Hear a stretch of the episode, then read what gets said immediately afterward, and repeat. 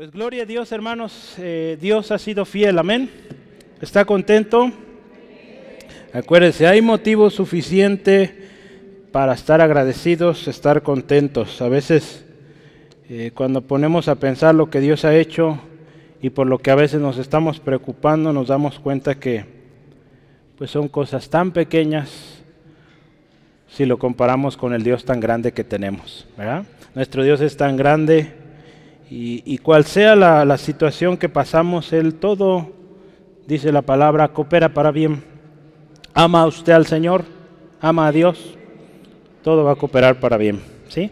La palabra ahí en Corintios nos dice que esto es temporal. ¿sí? Entonces gócese. No es fácil decir gócese. No es fácil estar contento cuando el problema está ahí. Pero ahí en medio del problema, si usted y yo cantamos, alabamos, exaltamos a Dios, el gozo del Señor nos fortalece. Y esta tarde yo quisiera hablar de, eh, de Moisés. Hemos escuchado mucho sobre Moisés, yo creo, ¿verdad? Es de los primeros hombres que habla la Biblia. Y, y yo estaba esta semana estudiando un poquito ahí en Éxodo, muchos mandamientos y todo esto. Pero hay una tremenda enseñanza que nos habla de un hombre que supo orar, de un hombre que supo interceder por aquellos en necesidad. Y esta mañana yo quisiera hablar eh, e, iniciar una especie de serie. Mm, ¿Cómo va a funcionar esto? Pues a través del año. Vamos a hablar de muchos hombres de oración ya hemos hablado de algunos, mujeres de oración, vamos a hablar también. Entonces, eh, vamos a tomar lo que ocasionalmente estaremos volviendo a esta serie. ¿sí?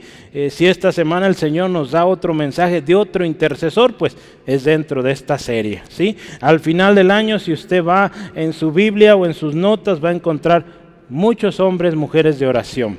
Y, qué importante que, que pongamos atención porque ahí aprendemos tremendo, ¿sí? Entonces yo le invito, abra su Biblia, por favor, ahí donde está.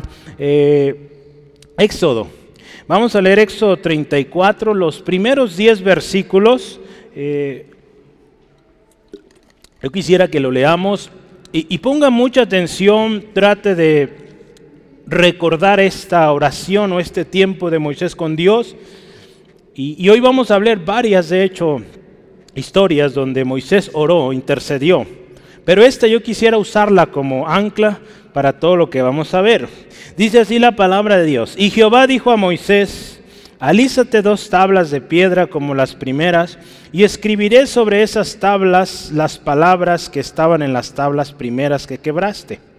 Prepárate pues para mañana y sube de mañana al monte de Sinaí y preséntate ante mí sobre la cumbre del monte y no suba hombre contigo ni parezca alguno en todo el monte, ni oveja ni bueyes pascan delante del monte.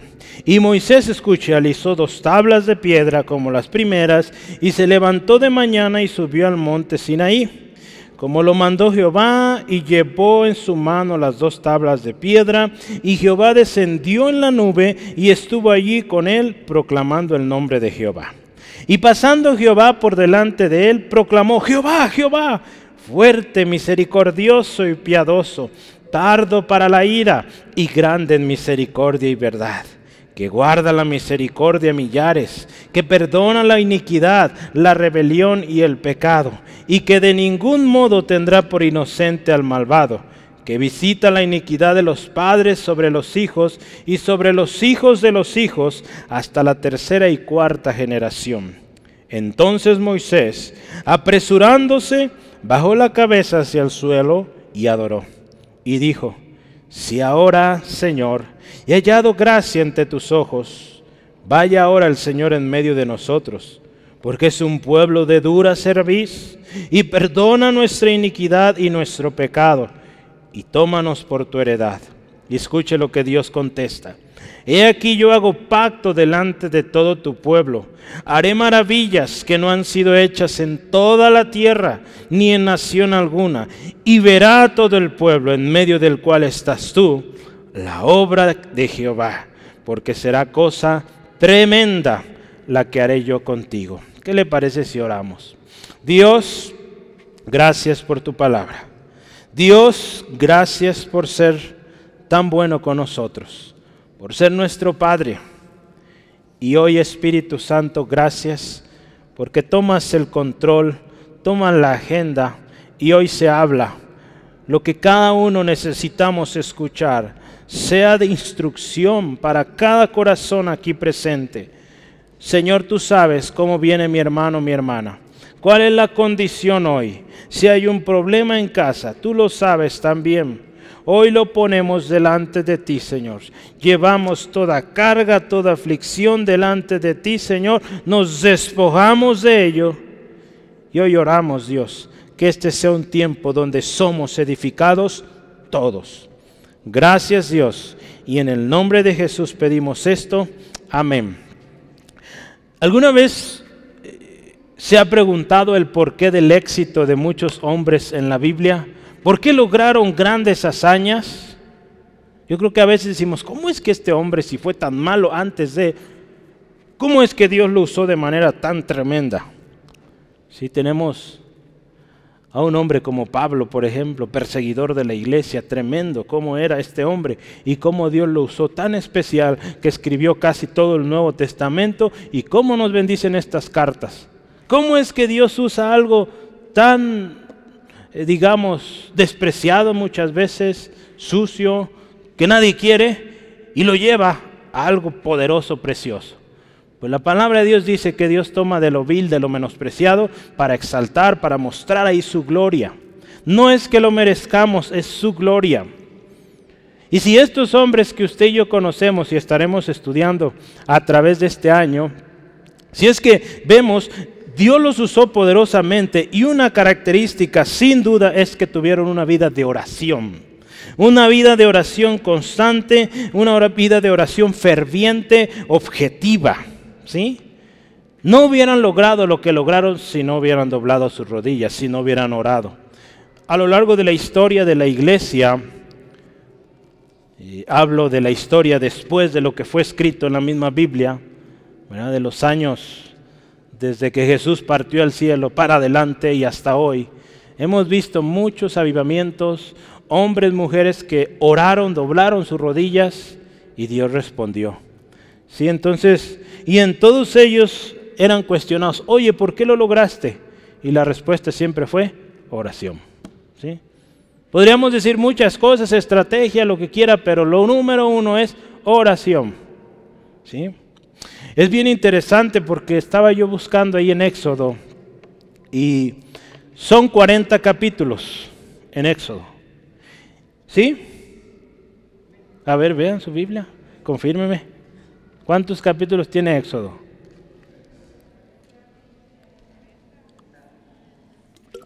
Cuarenta, ¿verdad? Tiene 40. Y de 40 capítulos, 32 hablan de oración o se tratan de tiempos de oración. Porque una oración es una conversación, ¿verdad? Cuando enseñamos a los niños, les decimos, una oración es platicar con Dios, ¿sí? Como usted platicaría con cualquier persona, puede platicar con Dios. Hay maneras, y hoy vamos a ver cómo Moisés lo hizo, pero es una conversación con Dios. Entonces, 32 capítulos de 40 hablan de oración. Los otros, fíjese, hablan ya sea del nacimiento de Moisés, hablan una ocasión que visitó eh, su suegro, a Moisés, y la otra es cuando habla del construyendo el tabernáculo. ¿sí? Pero el resto de todo el libro de Éxodo, oración. Yo creo que Dios nos quiere enseñar algo con esta vida de Moisés. La Biblia está llena de hombres y mujeres de oración. La historia de la iglesia, yo le digo, casi dos mil años, oración, lleno de ejemplos de oración. Sí, yo les he hablado mucho de este hermano pastor ahí en Londres, en el tabernáculo eh, en Londres. Eh, es algo bien interesante, ¿verdad? Eh, este hermano tenía un grupo grandísimo de oración. ¿sí? Entonces él estaba predicando y había hermanos orando. Y le preguntaban, oye, ¿por qué tanto éxito? ¿Por qué te va también? Oración. Escribió, yo tengo ahí en casa, su casa, eh, un libro, eh, es un compendio de seis libros incluidos y pura oración. Escribió muchísimo sobre oración. Charles Spurgeon, lo he mencionado mucho. Y muchos hombres a lo largo de la historia. Entonces fíjese, Jesús mismo nuestro Salvador, nuestro Señor, nuestro modelo, nos dio el ejemplo de orar. Y nos dio la instrucción de orar sin cesar, de orar sin desmayar. ¿sí? Entonces, Jesús, el Hijo de Dios, estando aquí en la tierra, necesitó orar para llevar a cabo su ministerio. Hoy en día Él está en la presencia del Señor, intercediendo por nosotros. No hay una intercesora, es un intercesor y ese es Cristo. Y Él sigue orando allá. ¿Cómo no orar nosotros, hermanos? Necesitamos la oración. Yo quisiera que veamos eh, o iniciemos. Hoy, hermanos, les voy a decir una cosa. Creo que ya se han acostumbrado que yo doy muchos textos. Hoy no traigo tantos algo diferente. Porque quiero que ponga mucha atención en cada uno de los textos que vamos a leer. Son historias o son momentos de conversación de Moisés y Dios, o Dios y Moisés. Entonces yo quiero que ponga mucha atención. ¿Cómo oró Moisés? ¿Cómo se acercó a Dios? ¿Sale? Entonces eh, cada texto búsquelo y ponga atención y juntos aprendamos. ¿sí? No podemos ir a través de todo Éxodo eh, nos llevaría muchísimo tiempo. No hay prisa tampoco, usted ahí tiene hoy cuatro temas. Si no acabamos, no se preocupe, la próxima semana terminamos. ¿sí? Entonces, eh, yo anoche que estaba en esto dije, Señor, no voy a alcanzar. Cada, cada texto es un tema completo, traté de compactarlo pues a ver hasta dónde llegamos, ¿sí? Entonces Dios nos va a enseñar mucho, yo estoy contento por lo que vamos a aprender hoy y mi oración, mi deseo es que usted se goce conmigo y aprendamos a orar. ¿sí? Los discípulos en una ocasión vieron la necesidad de esto, aprender a orar. Y le dijeron, Señor Jesús, enséñanos a orar. ¿sí? ¿Qué le parece si le decimos al Señor, Señor, enséñanos a orar? A ver, dígale. Señor, enséñanos a orar. Espíritu Santo, enséñanos a orar. Amén. Pues vamos adelante. los inicios de un intercesor. Vámonos a Éxodo capítulo 3. Eh, versículos 1 al 6. Eh, vea este primer encuentro. Eh, vamos a hablar cómo es que inicia la vida de este hombre como intercesor, como un hombre que oraba. Dice así, apacentando Moisés las ovejas de Jetro su suegro, sacerdote Madián, llevó las ovejas a través del desierto y llegó hasta Oreb, monte de Dios. Y se le apareció el ángel de Jehová en una llama de fuego en medio de una zarza. Y él miró y vio que la zarza ardía en fuego y la zarza no se consumía. Entonces Moisés dijo, iré yo ahora y veré esta grande visión. Por causa de las, ¿por qué causa o por, dice, por qué causa la zarza no se quema? Viendo Jehová que él iba a ver, lo llamó Dios en medio de la zarza y dijo, Moisés, Moisés. Y él respondió, heme aquí. Y dijo, no te acerques, quita tu calzado de tus pies, porque el lugar en que tú estás, tierra santa es. Y dijo, yo soy el Dios de tu padre, Dios de Abraham, Dios de Isaac, Dios de Jacob. Entonces Moisés cubrió su rostro porque tuvo miedo de mirar a Dios. Yo quisiera hablar de dos perfiles. Y el primer perfil es el perfil de un intercesor en su primer encuentro con Dios. Vamos a ver, este es, eh, si lo vemos, ve usted la historia de Moisés, capítulo 2 empieza el nacimiento de Moisés y en el capítulo 3 es su primer encuentro con Dios, o al menos el que tenemos registrado en la Biblia, ¿sí? Ahí empieza. ¿Y qué pasa primero? Yo quiero que usted vea cómo es este hombre que oró la oración que leíamos hace rato en el capítulo 34. En el capítulo 34 usted escuchó, ¿verdad? Él está pidiendo misericordia por su pueblo, ¿sí? Y Dios le da una tremenda eh, promesa, que Dios hará cosas grandes que no se han visto en nación alguna, pero quiero que usted y yo veamos cómo fue el camino de este hombre para orar así. Hay ocasiones que dice, hermano, usted ora bien bonito, me gusta cuando ora usted. ¿Sabe qué? Usted también puede orar. Y tenemos el mismo Dios, ¿sí? Entonces no es que ore bonito, ore feo oramos al mismo Dios, ¿sí? Y el mismo Dios le conoce a usted, me conoce a mí. ¿Sí? Entonces, no evitemos esas, eh, esos comentarios. Sí, se podrá ver muy bonito, pero si el corazón no conoce a Dios, necesitamos conocer al mismo Dios, al Dios verdadero y con confianza cualquiera puede acercarse a Él. ¿Sí, amén? Y no necesitamos tener muchos estudios. Podemos orar creyendo y Él nos escucha. ¿Sí, amén? Gloria a Dios. Vea primero, ¿cómo, empieza esta historia? Dice ahí la historia que Moisés estaba cuidando las ovejas de su, de su suegro. ¿Sí? ¿Qué nos dice esto, hermanos? Un hombre de oración, una mujer de oración, ¿cómo es? Trabajador, trabajadora. ¿Cuántos trabajadores aquí? Amén. Gloria a Dios. Todo. Entonces vamos bien. ¿sí? Vea, dice ahí, está cuidando las ovejas de su, de su suegro y dice, un hombre trabajador. Y vamos adelante. Yo quiero que tome nota de esto. ¿sí? ¿Cómo es un hombre que ora? Lo siguiente, dice que llevó las ovejas a través del desierto. ¿Qué nos enseña esto? Nos habla de que es un hombre esforzado también. Un hombre esforzado que busca lo mejor para el rebaño. Si hubiera sido un hombre flojo, pues ahí iba donde había poquito pasto y pues ahí. Pero dice, fue a través del desierto para encontrar un lugar donde los, eh, los animalitos tuvieran su alimento. Entonces vea, un hombre, una mujer de oración es esforzado, esforzada. Sí, amén. Y lo que sigue ahí dice, eh, la llevó a través del desierto y dice, llegó hasta Oreb, el monte de Dios. El monte Oreb es también conocido como el monte Sinaí. Es también conocido como el monte de Dios. Es el mismo. Cuando la Biblia habla de este monte, era un, un monte especial, un monte clave, porque en este monte, en el monte Oreb, ahí Dios habló por primera vez a Moisés. En este monte Moisés recibió los diez mandamientos. Entonces era un monte especial. ¿Dónde está hoy? Hay todo un debate ahí. Se dice que está en una parte, o de hecho el país que corresponde es Egipto, pero no hay la certeza. ¿sí? Lo que nos dice y llama atención acá es que Él llega hasta ese lugar, al monte de Dios.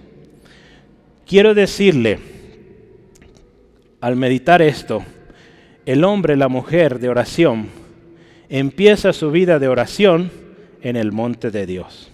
¿Qué significa esto? Usted y yo vamos a empezar como intercesores yendo al lugar de la presencia de Dios. ¿Sí? Porque podremos aprender mucho sobre oración, pero si no vamos al lugar donde Dios está, de nada sirve. Si no estamos en la presencia de Dios, de nada sirve que sepamos todos los métodos, todas las oraciones de la Biblia. ¿sí? Pero vea esta historia, cómo es el hombre que va a ser un gran intercesor. Va al monte de Dios. Dios está aquí en este asunto, Dios lo está guiando en todo.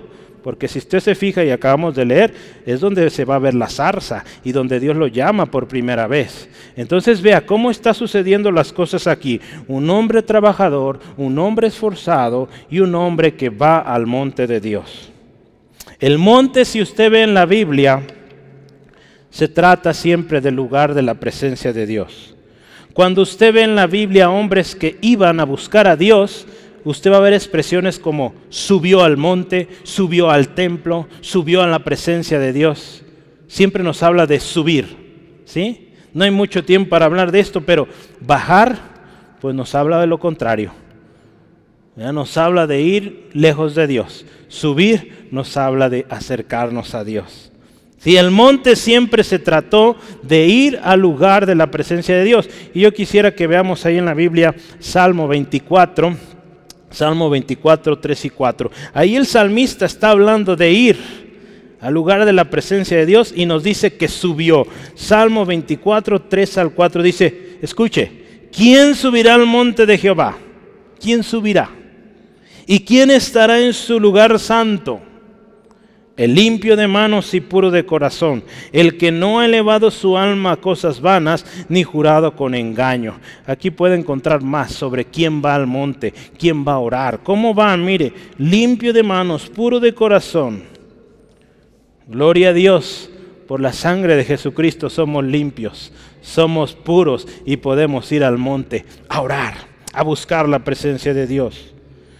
Otra cosa que vemos aquí dice la historia en el versículo 2 que dice que él miró y vio una zarza, dice ahí, que ardía en fuego y esta no se consumía, ¿verdad? Y, y le llamó la atención. ¿Qué podemos aprender de este hombre? Que es un hombre observador también. que vio algo y dijo, yo no me quedo con la duda, yo voy a ver qué es eso. ¿Sí? Dios, acuérdese, está en esto. Dios está eh, guiando, orquestando todo para que este hombre se acerque a esa zarza. Pero vea, ¿cómo es un hombre de oración? Observador. ¿Por qué necesitamos estar atentos? Moisés aquí está atento a lo que vio, una señal ahí, una visión. Pero usted y yo debemos estar atentos a las necesidades a nuestro alrededor. ¿Se acuerda que hemos estado aprendiendo a orar por la iglesia? Necesitamos estar atentos. Si yo le he dicho, ¿cuántos ya han practicado la oración por sus familiares, sus amigos? ¿Cuántos están orando por sus amigos? ¿Sí? Yo, yo le he animado, fíjese, y hay gran bendición en esto. Eh, hace unos días le comparto un testimonio eh, cerca de, su casa, allá en Zapopan, estaba, eh, tenemos una vecina y yo la veía un poco triste. Y, se me hacía raro, ¿verdad? Ellos ahí tenían un, hace tiempo tenían un hombre enfermo que no podía ya caminar. Entonces, cuando salía era porque lo apoyaban para subirse a la camioneta y salir, pero ya tenía meses que no veía al Señor. Pero usted sabe, normalmente cuando alguien muere, suelen tener un moño negro. Es, la tradición, nosotros no. Pero ahí me ha llamado la atención que ahí no había moño negro, pero veía a la personita triste, a la señora. ¿Y sabe qué? Pues sí, había una razón de su tristeza, porque tres días antes había muerto su esposo, ese señor que habíamos visto antes. Entonces Dios nos dio la oportunidad de, acercarnos, darle un abrazo y, ¿sabe qué? Y le, dijimos, ¿nos permite orar por usted? Oramos por ella, eh, sintió bien en su corazón y ¿sabe qué? Resultó que es hermana en Cristo. es cristiana, por eso no había moño. Entonces por eso no veía el moño ahí, pero, pero estaba triste y necesitaba oración. Entonces tenemos que ser observadores hubo oportunidad de compartirle, nos dio una necesidad de estar orando por su familia. Hermanos, hay que estar observando. Que hay a nuestro alrededor. Usted ve un vecinito enfermo, triste, no sé, acérquese, oye, ¿me das permiso de orar por ti, pedir a Dios por ti? Yo estoy seguro que más del 90% le van a decir sí. Algunos nos van a decir que no. Sí. A mí ya me ha pasado que me han dicho que no. Está bien, muy bien. Pero quien le diga que sí, ore y bendiga. ¿Cuánto lo van a hacer? ¿Sí? Me ayuda con eso. Y quiero invitarle esto. Cuando lo haga, dé testimonio. Dé testimonio de lo que pasa ahí. Porque usted va a orar con fe. Y Dios puede sanar, puede liberar, puede traer alegría. ¿Sí? Entonces, ¿se compromete conmigo a dar testimonio? Bueno, no conmigo, con Dios mejor, es más seguro. ¿Sí? ¿Quién se compromete con Dios? Ándele, ya lo hizo. sí, hermanos, es bueno dar testimonio. Gloria a Dios. Mire, alguien que ora, un intercesor está atento, está observando. Y vamos adelante. Dice, cuando ve esto, esta zarza que, que no se consume, eh, él dice, voy a ir.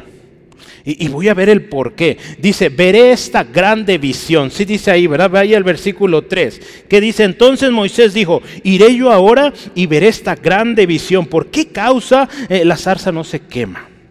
¿Qué podemos decir aquí entonces de un intercesor? Es un hombre determinado. Es un hombre con visión. Él dice, yo voy a ver qué hay ahí. No, no dice, ah, luego voy. No, él dice, voy. Porque qué tal que mañana ya se apagó, no sé. Él quiere ver qué está pasando ahí. Si entonces ve a un hombre determinado, un hombre con visión. Y algo bien interesante sucede en el versículo 4. Cuando Dios ve que este hombre se está acercando, Dios le dice, Moisés, Moisés, quita el calzado de tus pies, porque este lugar donde estás es tierra santa. Y algo bien poderoso aquí, vea. Cuando Dios le llama y le dice, Moisés, Moisés, ¿cuál es su respuesta? Heme aquí. ¿Cómo es un hombre de oración? Es un hombre sumiso, humilde, obediente, que reconoce la autoridad y la supremacía de Dios. Moisés se da cuenta que Dios está ahí y dice, heme aquí. ¿Sí? Ve al corazón de un intercesor. Si se fija en ningún momento, vemos a Moisés declarando, decretando y diciendo ahí órdenes a Dios. No, no, no. heme aquí, Señor. Heme aquí. Si seguimos en la historia, versículo 6, también fíjese, cuando él se da cuenta, Dios le dice, yo soy el Dios de tu padre, de Abraham, de Isaac, de, de Jacob.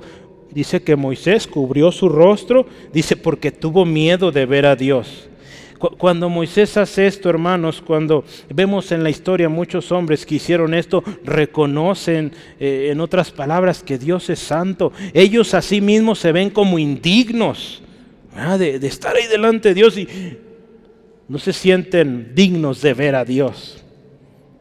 Entonces vea, este es el perfil de un hombre de intercesión. ¿Cómo ve? ¿Cómo andamos ahí? Ya vimos, yo creo somos muy trabajadores, esforzados, pero vea, observadores, humildes, obedientes, que reconocen quién es Dios. Y tengo un par de cosas más que quiero ahí que observemos. Vamos a eh, otro texto ahí, Éxodo 3. Estos dos textos, ¿cómo era Moisés? Vea, lea conmigo por favor. 3 de Éxodo, versículo 11. Dice así la palabra del Señor. Entonces Moisés respondió a Dios, porque Dios le está diciendo, yo he visto la aflicción del pueblo de Israel y voy a sacarlos. Y Dios le dice, y tú vas a ir. Pero vea qué dice Moisés. ¿Quién soy yo para que vayan a Faraón, para que vaya Faraón y saque de Egipto a los hijos de Israel? Dios está dando una encomienda a Moisés y él le dice, ¿quién soy yo para que yo vaya? ¿Cuántas veces hemos, hemos dicho eso? Señor, ¿quién soy yo? No merezco esto, no sé ni cómo hablar. Moisés tenía eso. ¿Quién soy yo? Versículo 3, se vea conmigo. Y dijo Moisés a Dios, aquí que llego yo a los hijos de Israel y les digo, el Dios de vuestros padres me ha enviado a vosotros. Y él dice, y si ellos me preguntan, ¿cuál es su nombre? ¿Qué les responderé? A estas preguntas Dios da respuesta, ¿sí? Pero yo quiero que vea esto. ¿Cómo es el hombre intercesor? Y aquí ya creo que vamos a estar todos. El hombre de intercesión es un hombre, aquí estamos viendo a Moisés, es un hombre con preguntas. ¿Sí? A veces decimos, no cuestiones, vea, Moisés tiene preguntas, todos tenemos preguntas. Señor, ¿cómo le vas a hacer? ¿Cómo yo, siendo como soy, voy a ir? No está mal. Pero vea el corazón de este hombre. Él dice, Señor, ¿quién soy yo? Si me dicen quién me envía, ¿qué les voy a decir? Gloria a Dios, Dios da respuesta. ¿sí? A todas sus preguntas Dios le da respuesta. A la primera que le dice, cuando él dice, ¿quién soy yo? Dice, ve, porque yo estoy contigo. ¿Sí? En el versículo 12. Si vemos la siguiente pregunta, Señor, ¿quién, eh, ¿quién les voy a decir que me envía o quién, eh, qué les voy a responder? Diles yo soy el que soy. Y diles al pueblo de Israel, yo soy, me he enviado a vosotros. Este era un hombre especial y el pueblo de Israel lo reconoció. Entonces ya vimos otra cosa, es un hombre con preguntas. Y último, ahí en este perfil de un hombre que tiene su primer encuentro, en el capítulo 4, versículo 1, 10 y 13, vea. La conversación sigue ahí. Pero ahora vamos a ver un hombre también con temores. Versículo 1. Entonces Moisés respondió diciendo, he aquí que ellos no me van a creer o no me creerán, ni oirán mi voz, porque dirán, ¿no te ha parecido Jehová? Váyase al versículo 10. Entonces dijo Moisés a Jehová, ay Señor, nunca he sido hombre de fácil palabra, ni antes ni desde, desde que tú hablas a tu siervo, porque soy tardo en el habla y torpe de lengua. Versículo 13. Y él dijo, ay Señor, envía, te ruego por medio del que debes enviar. Es un hombre con temores también. ¿Sí? Si usted dice, no, este hombre es un hombre tremendo de oración, no, yo no, no soy así. Pues vea, todos tenemos temores. Pero aquí lo importante es que en el temor vengamos al Señor y sepamos que Él es el fuerte. En una ocasión un hombre joven Jeremías dice, Señor, también no sé hablar. Soy un niño. ¿Qué le dice Dios? No digas que eres niño. Porque lo que yo te diga tú vas a hablar. ¿sí? Entonces vea, los hombres que Dios usó, grandes intercesores, fueron hombres comunes. Hombres como usted y como yo. Con preguntas, con temores. Hombres que trabajaban como usted y como yo. Hombres que se esforzaban. Hombres determinados en sus propósitos. Y Dios los usó. ¿sí? Y vamos a ver ahora lo siguiente. Este es el perfil de un hombre que inicia como intercesor. Pero ¿qué pasa? Mire, cuando usted y yo venimos de la manera correcta, traemos nuestras dudas, nuestros temores a Dios, ¿verdad? No los guardamos, porque el guardarlo nos acaba, hermanos. Hay que ir, Señor, tengo esta pregunta. Él va a responder como lo hizo con Moisés. Señor, tengo este temor. Él nos va a dar promesa, nos va a dar respuesta. Y si nosotros creemos, porque aquí está lo importante, Moisés creyó. Moisés creyó lo que Dios le dijo. Tú vas a ir a donde yo te envíe. Yo voy contigo. Y si te dicen quién te envió, pues dile que yo soy el que te he enviado. ¿Sí?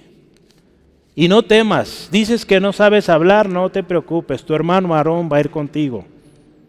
Señor, ¿cómo les voy a demostrar? Toma esa vara y esa vara aviéntala y se va a convertir en serpiente. Mete tu mano en tu seno y se va a poner leprosa. Vuélvela a meter, limpia.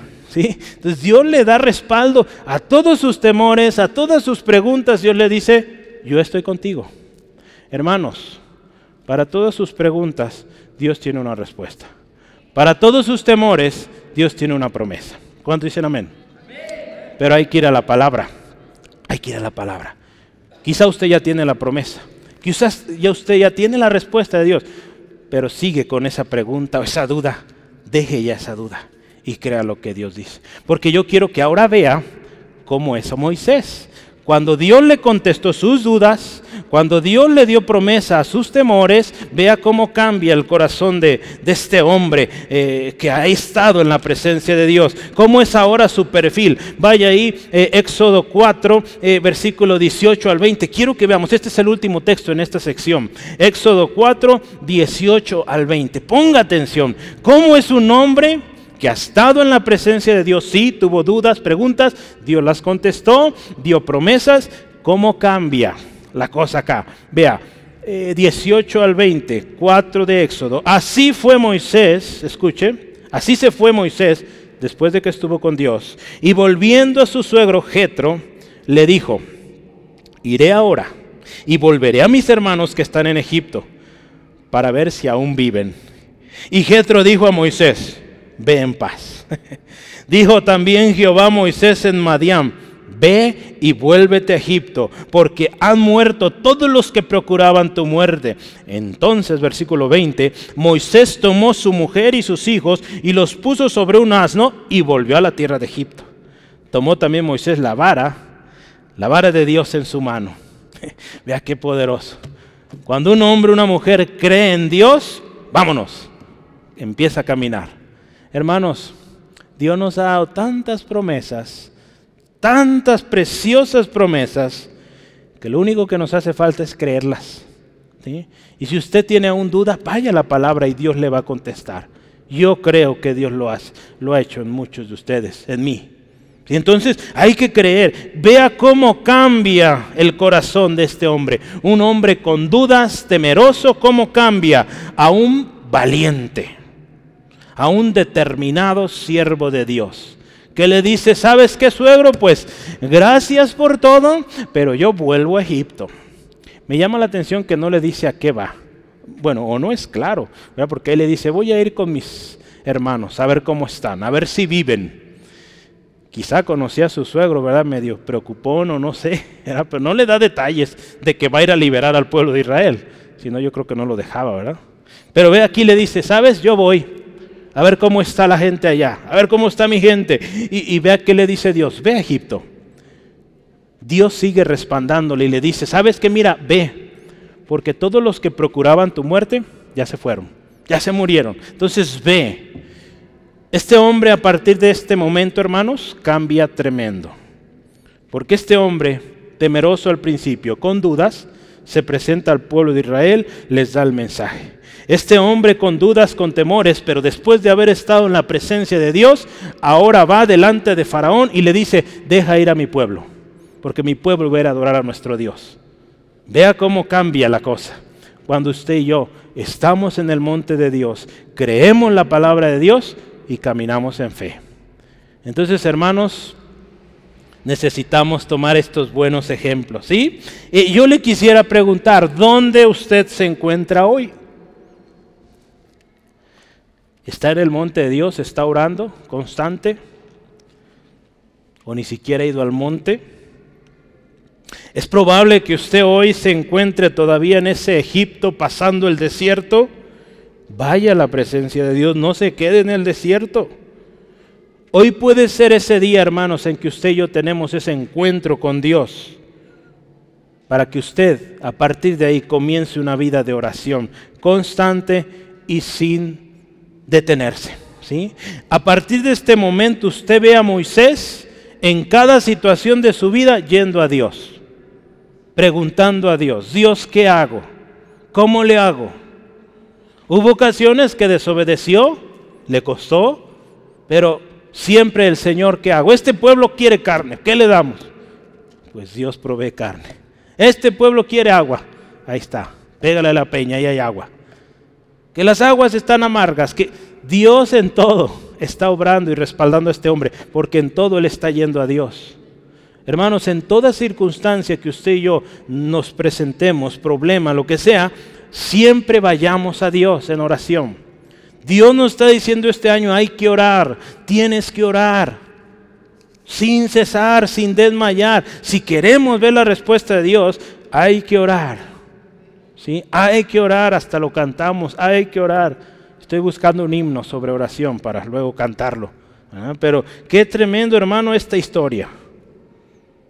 El día que usted y yo tengamos ese encuentro genuino con Dios y que veamos, hermanos, Así como Moisés vino con dudas, con incertidumbres, con temores, todos Dios los contestó.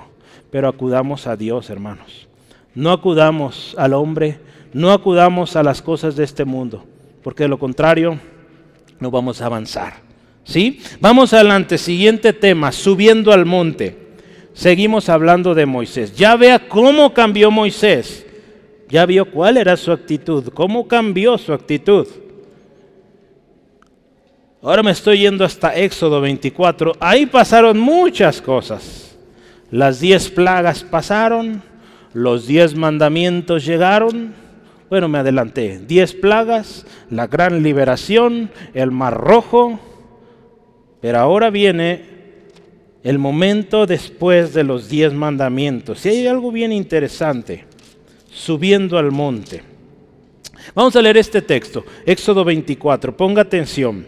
Éxodo 24, 12 hasta el 18. Dice, entonces Jehová dijo a Moisés, sube a mí al monte y espera allá, y te daré tablas de piedra y la ley y mandamientos que he escrito para enseñarles. Y se levantó Moisés con Josué su servidor, y Moisés subió al monte de Dios. Y dijo a los ancianos, esperadnos aquí hasta que volvamos a vosotros. Y aquí Aarón y Ur están con vosotros. El que tuviere asuntos, acuda a ellos. Entonces Moisés, escuche, subió al monte y una nube cubrió el monte. Y la gloria de Jehová reposó sobre el monte Sinaí y la nube cubrió por seis días. Y el séptimo día llamó a Moisés de en medio de la nube y la apariencia de la gloria de Jehová era como un fuego abrasador en la cumbre del monte, a los ojos de los hijos de Israel. Y entró Moisés en medio de la nube y subió al monte y estuvo Moisés en el monte cuarenta días y cuarenta noches. Yo quiero animarle, tome nota. Hoy no, no estoy dando tantos textos, ¿verdad? porque a veces Veo algunas notas ahí, veo puros textos. Póngale notitas, qué dice ese texto o alguna frase, algo que vemos en la palabra, ¿sale? Entonces hoy le estoy dando oportunidad de que tome notas diferentes. ¿Cuántos están llevando notas? A ver, enséñeme su hoja. Muy bien, muy bien. Gracias, hermanos. Muy bien, muy bien. Es bueno tomar nota y nos sirve para no quedarnos dormidos, ¿verdad? Yo lo usaba para eso, entonces es un buen tip. Se ven bien cuando sonríen, hermanos. A veces están muy serios. ¿Por qué no le sonríe el que está a su izquierda, a su derecha? A ver. Dígale, qué bien te ves, hermano, hermana. Gloria a Dios. Vamos adelante, mira, subiendo al monte. Después de este primer encuentro que ya estudiamos ahí atrás, en Éxodo 3, el monte, hermano, se convierte en algo importante. Eh, no solo para Moisés, sino para todo el pueblo. El pueblo cuando escuchaba que Moisés iba al monte, sabían que Moisés iba a hablar con Dios y que bajando Moisés venía con mensaje. Sí o sí, ¿sí? Entonces, eh, ellos sabían el significado de Moisés yendo al monte o cualquier persona que subiera a ese monte, porque era ira con Dios. ¿Sí? Dice la palabra, usted ha escuchado esto, cuando él iba a la presencia de Dios, salía de la presencia de Dios, eh, el rostro de Moisés resplandecía, se tenía que cubrir porque la gente no lograba esa, esa luz, era algo que no les permitía pues ni ver. Entonces él se tenía que cubrir. Pero mire, vamos a estudiar esto. ¿Cómo sube al monte? Esto nos va a enseñar cómo ir a la oración, cómo ir al lugar donde vamos a orar. ¿Sí? Entonces ponga atención y tome nota. ¿Sale? Vamos adelante. Vea, lo primerito. Dice, Jehová dijo a Moisés, sube a mí, sube a mí al monte y espera allá. Yo quiero decirle una cosa. Es Dios que nos está diciendo que oremos. Es Dios quien te está diciendo, hermano. Bueno, Dios no nos dice hermanos, Dios nos dice hijos, ¿verdad? Sube al monte. Le llama por su nombre. Sube al monte, José. Sube al monte. Póngase a orar. El Señor nos dice, pónganse a orar. Dios le dice a Moisés, sube al monte y espera ya. Dios nos dice que subamos al monte, hermanos. Nuestra carne es muy floja. No quiere orar.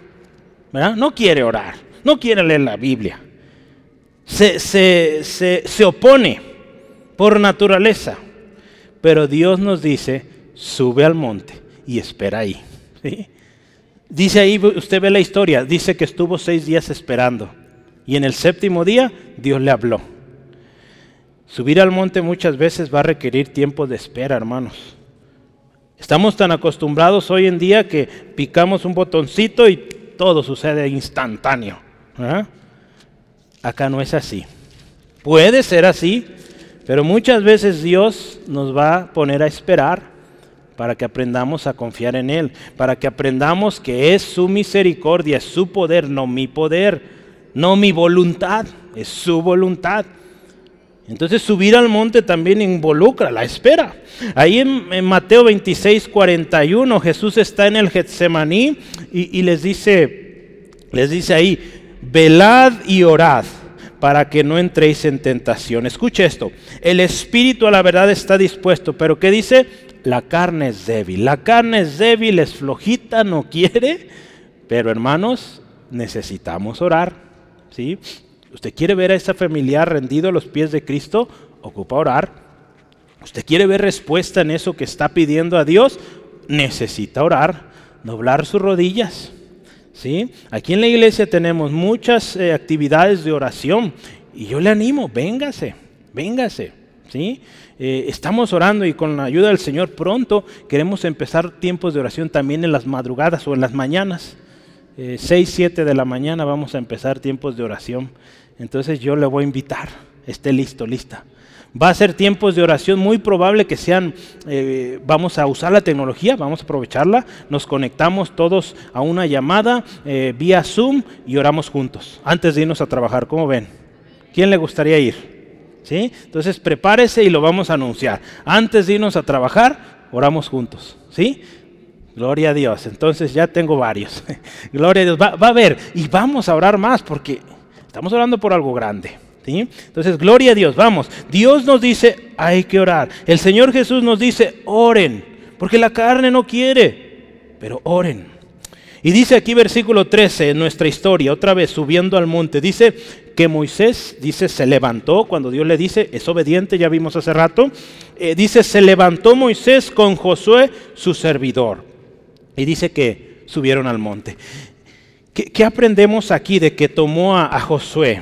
Estamos donde en capítulo 24 de Éxodo. Va a subir al monte y dice, Josué, vente, vamos a orar. Moisés toma a su discípulo. Moisés toma a su sucesor. Hermanos, esto a mí me enseña algo cuando yo estaba meditando aquí esta palabra, y es que si hablamos de oración, necesitamos enseñar a la próxima generación que aprenda a orar. ¿sí? Josué va a seguir el camino de entrar a la tierra prometida. Moisés, no sabemos si en este punto ya sabe Moisés, creo que todavía no, de que él no va a entrar, pero él tiene este jovencito que lo está enseñando y parte de su enseñanza es enseñarlo a orar. Hermanos, a nuestros hijos necesitamos enseñarlos a orar. ¿sí? Tomarlos con nosotros y vamos a orar, mi hijo. Vamos a orar, hija. ¿Sí? Véngase. Doblen sus rodillas juntos y oremos. Que es pequeñito no le hace, así de pequeñito puede aprender.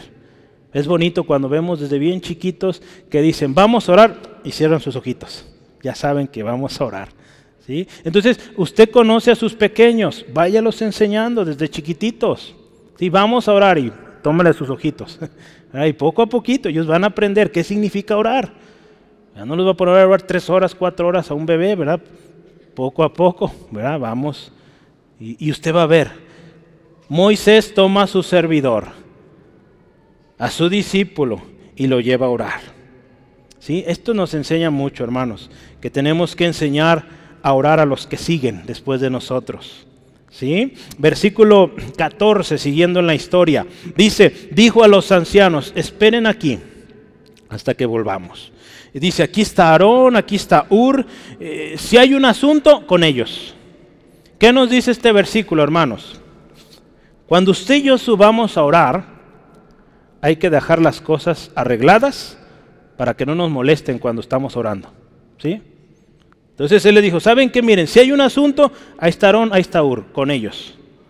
A nosotros, a Josué y a mí no nos molestes. Estamos en el monte de Dios, estamos orando. ¿Qué nos enseña aquí esto? Hay que llevarlo a la vida real. ¿Qué significa? Quitar toda distracción, hermanos. ¿sí? Si es este aparatito famoso, pues dejarlo por allá, ponerlo en silencio para que tampoco se escuche y irnos a un lugar y orar. Aquí Moisés dice, ¿sabes qué, Josué? Hay muchas ocupaciones, hay que dejarlas ahí, encargárselas a Aarón, a Ur, y que ellos se, hagan cargo, nosotros vamos a orar. Eso es importantísimo, hermano, hermana. Porque si usted y yo eh, queremos orar en un ambiente con mucha distracción, créame, esa oración se ve afectada, créame. Se ve eh, obstruida por las distracciones. Y más hoy que hay tanta distracción. ¿Sí? Entonces, quite todo obstáculo. Y vaya a la oración y deje todo ahí. ¿sí? Diga, si voy a orar de tal a tal hora, esa hora no estoy. Hasta decirle a la familia, ¿sabes qué? De tal a tal hora no hay no hay papá, no hay mamá, ¿verdad? Porque es el tiempo de oración, ¿sí? Es una buena práctica, hermanos. Moisés lo está aquí llevando y nos enseña hoy. ¿Cuál es el resultado de hacer esto, hermanos? El resultado de tomar estas determinaciones es que la gloria de Dios se manifiesta. Ahí en el versículo 17 dice, la gloria de Jehová, como un fuego abrasador, llegó ahí. Y algo bien bonito, hermanos, cuando usted toma esa determinación, esa seriedad en la oración, la gloria de Dios se manifiesta donde usted está, pero también los demás se dan cuenta. Porque dice ahí, si usted ve la historia, dice que el pueblo de Israel vio, dice ahí eh, que la gloria del Señor, ese fuego abrasador ahí arriba en el monte, dice, los ojos de Israel lo vieron. El pueblo estaba abajo y lo vio. ¿sí? Entonces cuando usted y yo somos hombres, mujeres de oración, otros se van a dar cuenta. ¿sí? Entonces vea hermanos el poder que hay en la oración. Dice aquí la historia, fueron 40 días, 40 noches que seguramente para Moisés pasaron como nada, porque Moisés estaba en la presencia de Dios, donde el tiempo no es límite. Yo quisiera que meditemos y cerremos esta parte. Primero, ¿estamos subiendo al monte de Dios a orar otra vez? Otra pregunta, hermano, hagámosla cada uno. Yo meditaba esta semana, ¿cuántas veces a la semana vamos y oramos. Pues dice, yo oro tres veces al día, cuando desayuno, cuando como y cuando ceno. Esa no cuenta, hermanos. Sí está bien orar ahí, pero hablamos de un tiempo de comunión. ¿sí? Ahí cuando la comida, pues es, ya traemos hambre y a veces en el nombre de Jesús, amén, y, y ya. No, hermanos. Eh, hablando de oración, ese tiempo secreto, tiempo íntimo que usted y yo tenemos con Dios. Si nos ponemos a pensar en la semana, ¿cuánto tiempo? En un día vamos a empezar ahí. Nos damos cuenta que ni siquiera cinco minutos. Los discípulos, ¿vea? ¿Qué dice Jesús? ¿No pudieron orar ni siquiera una hora conmigo? ¿Sí? Hace falta mucha oración. Decía un hermano, mucha oración, mucho poder. Poca oración, poco poder. ¿Sí? Entonces, ¿cómo andaremos en la oración? Necesitamos orar, hermano. Y algo bien importante que nos enseña ahorita esta historia, hay que prepararnos para orar. Cuando vayamos a orar, hay que prepararse.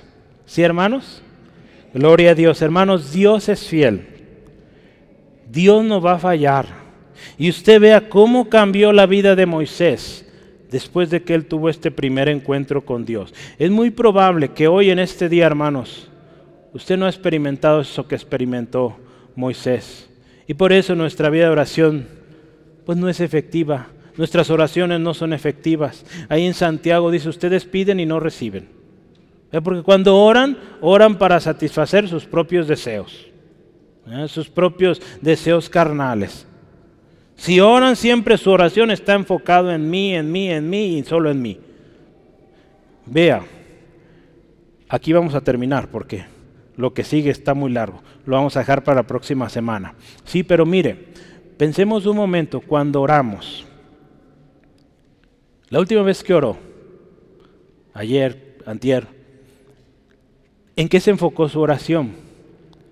Si usted y yo nos ponemos a meditar, es muy seguro que pidió por sí mismo o por su familia. Hemos estado aprendiendo a orar por la iglesia y yo espero lo estemos practicando. Agreguen sus peticiones orar por la iglesia. Vamos poco a poco, pero si vemos toda la oración, casi siempre, la mayoría de la oración es por mí, por mí, por mi familia, por, por donde yo estoy presente, ¿no? Mi trabajo, mi escuela, mis estudios, todo, mi negocio. Si usted ve la historia de Moisés, y vamos a ver más la próxima semana, su oración siempre fue por otros. Su intercesión fue por otros.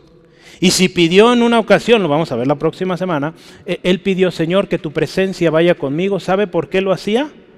Porque él decía, si tu presencia va conmigo, yo voy seguro.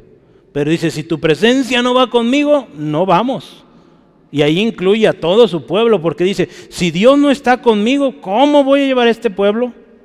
Que es tan, dice ahí, usa la palabra dura serviz, o que es tan terco, ¿cómo los voy a convencer? Yo solo. Moisés dice, Dios, ocupo que estés conmigo, porque no puedo llevar a esta gente a, ese a esa tierra prometida. Hermanos, Dios tiene promesas grandes para usted, para mí. Y necesitamos la presencia de Dios con nosotros, porque si Él no va con nosotros, no podemos. ¿sí? ¿Y cómo vamos a contar con la presencia de Dios? Orando, buscando su presencia, buscando su palabra. ¿Sí? Porque Dios va a dar respuesta a sus dudas. Lo hizo en Moisés. Dios va a dar eh, promesas cuando estemos o cuando tengamos temores. Moisés tenía temores y Dios le dijo, yo voy contigo. Lo que yo te diga, tú lo vas a hablar. Y si te dicen quién te envió, ya sabes cómo responder. Y él lo hizo así, hermanos. Él creyó y él vio la gloria de Dios. Hermanos, yo quiero cerrar este tiempo. Recordemos cómo era Moisés al principio un hombre con dudas, un hombre con temores. Un hombre común como usted y como yo, que tenemos miedo muchas veces, que tenemos dudas, Dios, ¿cómo le vas a hacer? Pero fue un hombre, hermanos, que, que aprendió esto. Dios es el fuerte, nosotros los débiles. ¿sí? Pablo lo entendió muy bien. Cuando él dice, diga el débil fuerte soy, yo me voy a gloriar en mi debilidad. Él entiende que nosotros somos los incapaces, que Dios es el capaz, el todopoderoso, y que nosotros, Él dijo una ocasión, todo lo puedo en Cristo que me fortalece. Y si usted ve cuándo dijo esto, en la mañana lo estudiábamos, Él lo dice cuando, cuando Él expresa esto, sé vivir humildemente, sé vivir con mucho, sé vivir con poquito, sé vivir con hambre y sin hambre. ¿Sí? Y él dijo, todo lo puedo en Cristo que me fortalece, porque él sabía que el Señor Jesús estaba con él. Y si Señor Jesús está con usted, conmigo, hermano, hermana, más que vencedores. No hay nada ni nadie que nos puede separar de ese amor, del amor de Cristo. La el tarea o la tarea, perdón, que tenía Moisés era una tarea grandísima, imposible de cumplir. ¿Sí? Pero yo quiero decirle una cosa. En Deuteronomio 7:9 voy a leer la conclusión ya. Dice esto, hermanos, si quiere vamos hasta la última hasta la última ya, para que no nos distraigamos ahí. Deuteronomio 7:9, tome nota del texto y lo voy a leer para usted. Dice así, conoce pues, escucha hermanos, y esta tarde que yo, yo quiero que se vaya con esto.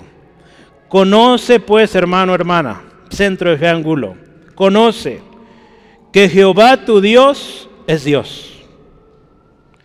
Dios fiel que guarda el pacto y la misericordia a los que le aman y guarda sus mandamientos, dice ahí, hasta mil generaciones. Yo les preguntaba hace ratito, ¿cuántos aman a Dios? ¿Cuántos amamos a Dios? Amén. Gloria a Dios. Hay que guardar sus mandamientos. Y aquí dice el Señor, Él cumplirá. Él es fiel. Él guarda el pacto, Él nunca olvida el pacto que ha hecho con usted conmigo. Él no, olvida la misericordia. Él guarda siempre ahí eh, su misericordia, su fidelidad para con usted conmigo. ¿Sí? El encuentro que Dios tuvo en el monte, en Éxodo 34, nos habla de un corazón que cambió que sí al principio dudas, temores, pero ahora ahí en, Éxodo 34, lo que leíamos al principio, usted escuche, eh, ve, la historia y ahora él está atento a Dios. Cuando Dios le dice, Moisés sube al monte, vamos al monte. Moisés, prepárate, se prepara. Prepara unas tablas, las prepara. Estate listo, sube al monte, espera ahí. Va, sube y espera. Él obedece las indicaciones. Se presenta delante de Dios, dice ahí la historia, veíamos, reconociendo quién es Dios, porque ya le conoce, ya estuvo con él varias veces en ese mismo monte. Él le dice, Jehová, Jehová, tú eres grande, tú eres poderoso, misericordioso, tu verdad, tú eres santo, tú eres justo, tú eres fiel. Cuando usted y yo, hermano, hermana, conocemos a Dios, sabemos cuando Dios está presente. Dice aquí en la historia que leíamos al inicio, cuando él ve que Dios está ahí, dice él, se apresuró, bajó su cabeza y adoró a Dios. Cuando estamos en la presencia de Dios, hermanos, no hay otra cosa que humillarnos y empezar a alabarle. Alabarle, alabarle, porque Él es bueno y su misericordia para siempre es. Cuando Dios ve una disposición así, hermanos, un corazón de intercesor así, Dios da promesas grandes. Si usted hoy, eh, yo no hemos obtenido esa promesa o no hemos logrado el resultado, es porque hemos venido de manera incorrecta a la presencia de Dios. Hoy Moisés, a través de su vida, Dios nos enseña ahí cómo venir delante de Dios. ¿Sí? Y cuando usted y yo hacemos esto, Dios le va a decir esto, como lo dijo a Moisés. He aquí yo hago pacto delante de todo tu pueblo. Haré maravillas que no han sido hechas en toda la tierra, ni en nación alguna. Y verá el pueblo en medio del cual estás la obra de Jehová, porque será cosa tremenda la que yo haré contigo. Hermanos, es una promesa poderosa. Esta es la promesa de Dios con nosotros, de cosa sobrenatural, cosa tremenda que no ha sucedido en ningún lugar. Yo quiero decirle, ¿cree usted esta promesa? Esta promesa es para el pueblo de Dios y aquí habemos pueblo de Dios. Amén. No es para un individuo. Si usted ve las promesas de Dios, incluyen a todos. Porque si Dios le da una promesa a usted, es para que usted sea bendición. No para que se enriquezca y sea famoso y, y usted sea la estrella ahí. Usted y yo debemos saber que el importante es nuestro Señor Jesús y a Él toda la gloria. Y lo que logremos, lo que alcancemos, a Él la gloria siempre. ¿Sí? Entonces por eso, hermano, hermana, tenemos que eh, nosotros venir al monte con la actitud correcta. Comencemos a orar, hermanos, con actitud correcta y siendo objetivos.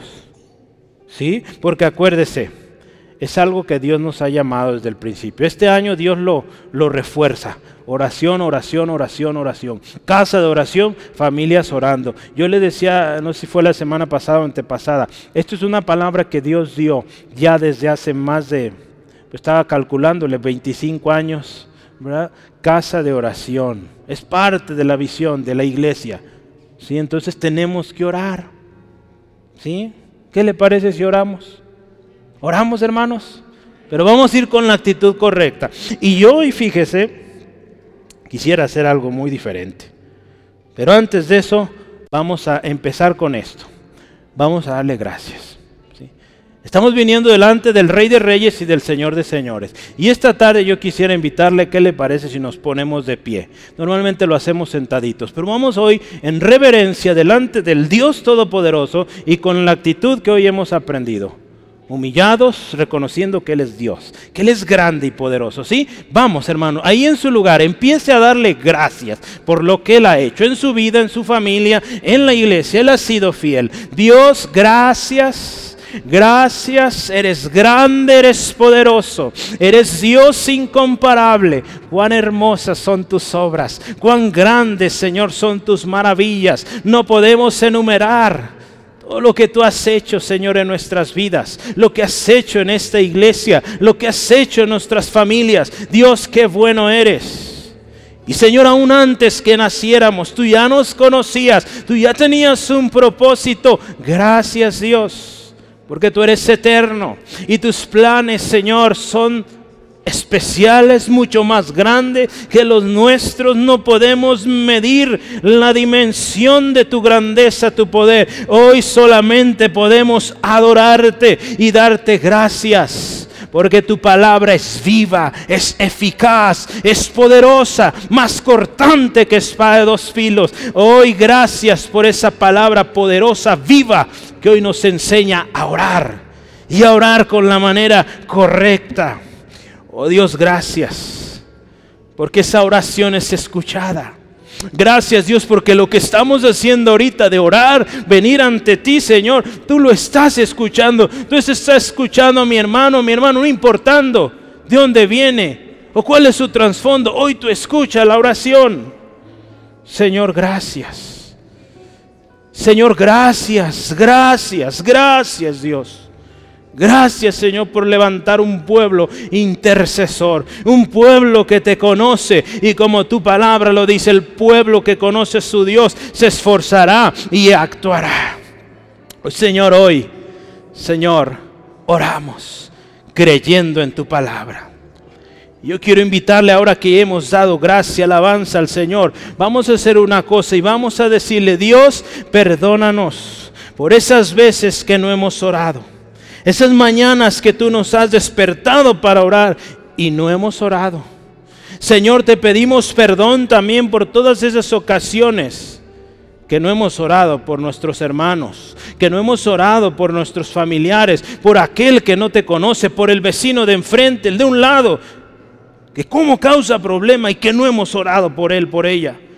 Señor, perdónanos, porque hemos sido negligentes cuando tú nos dijiste que oráramos sin cesar, que oráramos sin desmayar. Señor, hoy pedimos perdón.